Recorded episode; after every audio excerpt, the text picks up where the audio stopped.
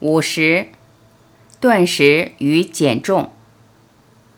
断食其实是一个减重的好方法，然而因为各种顾虑和习惯，这通常是想减重的人最不得已才会选择的方式。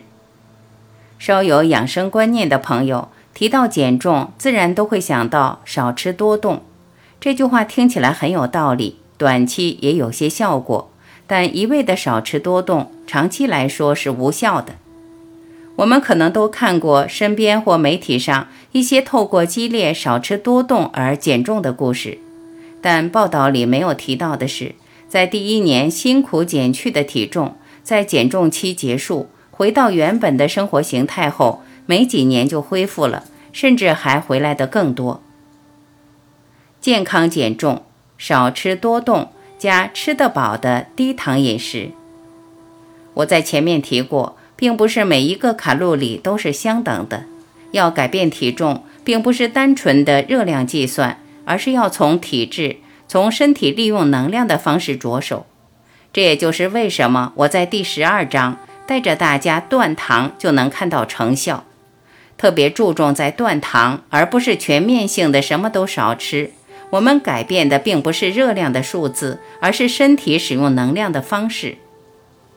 传统少吃多动的做法，严格讲并不是无效，但要有用的话，首先要守住热量赤字，也就是吃的比身体需要的热量少，并且连同饮食的内容一起做调整，才可能让身体的代谢转向，让内分泌稳定，而能持续达到减重的效果。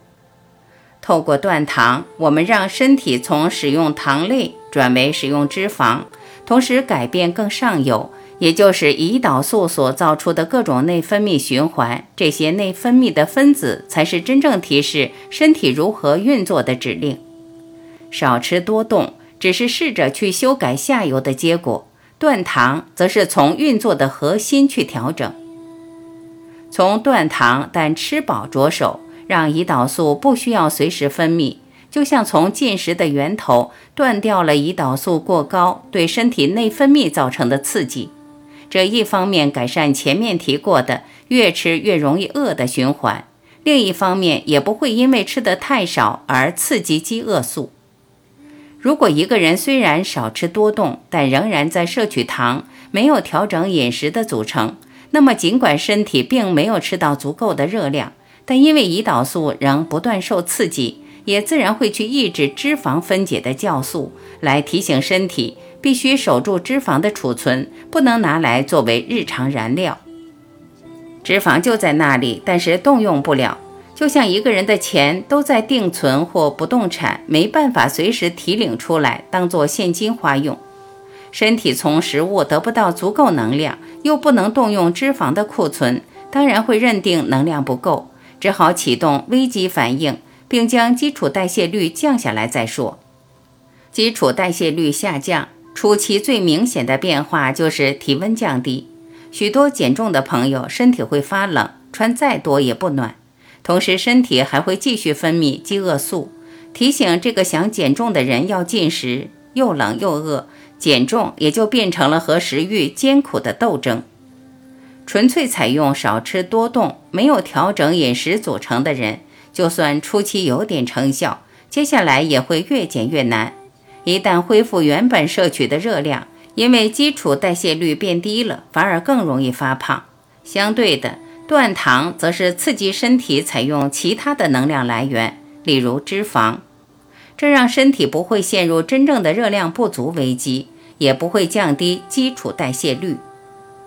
透过断糖来控制血糖和胰岛素，也同时转变了能量的流向。让能量不再一味地转化成脂肪储存起来。对许多人而言，少吃多动，并搭配断糖、低糖、生酮饮食，就可以达到不错的减重效果。断食彻底重新设定代谢和内分泌，强化减重效果。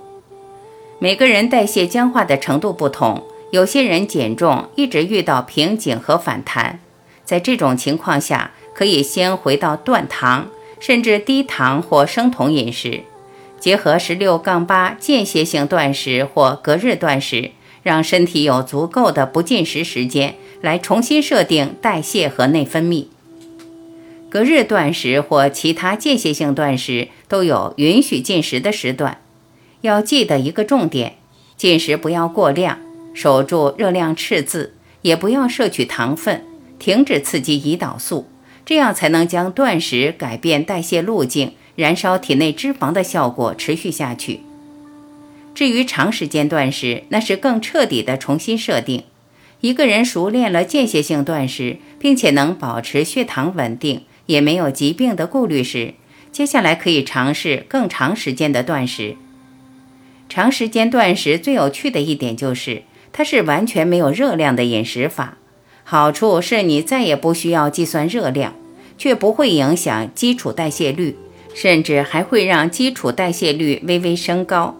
有些专家认为这是演化过程留下来的生存机制，毕竟人在几天没有进食之后。更需要力气才能找到食物来源。断食几天，胰岛素和血糖都会下降，但身体里的酮体、脂肪酸和正肾上腺素都会升高。这代表身体已经开始采用不同的代谢路径。虽然没有从饮食得到热量，但身体因为懂得采用脂肪代谢路径来取得能量，自然不会陷入能量危机，也不需要去下修基础代谢率。也因为如此，断食结束后体重不会莫名回升。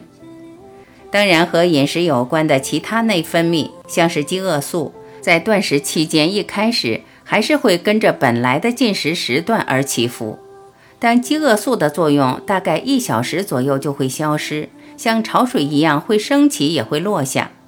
只要懂得这个原理，自然明白饥饿的感受早晚会消退。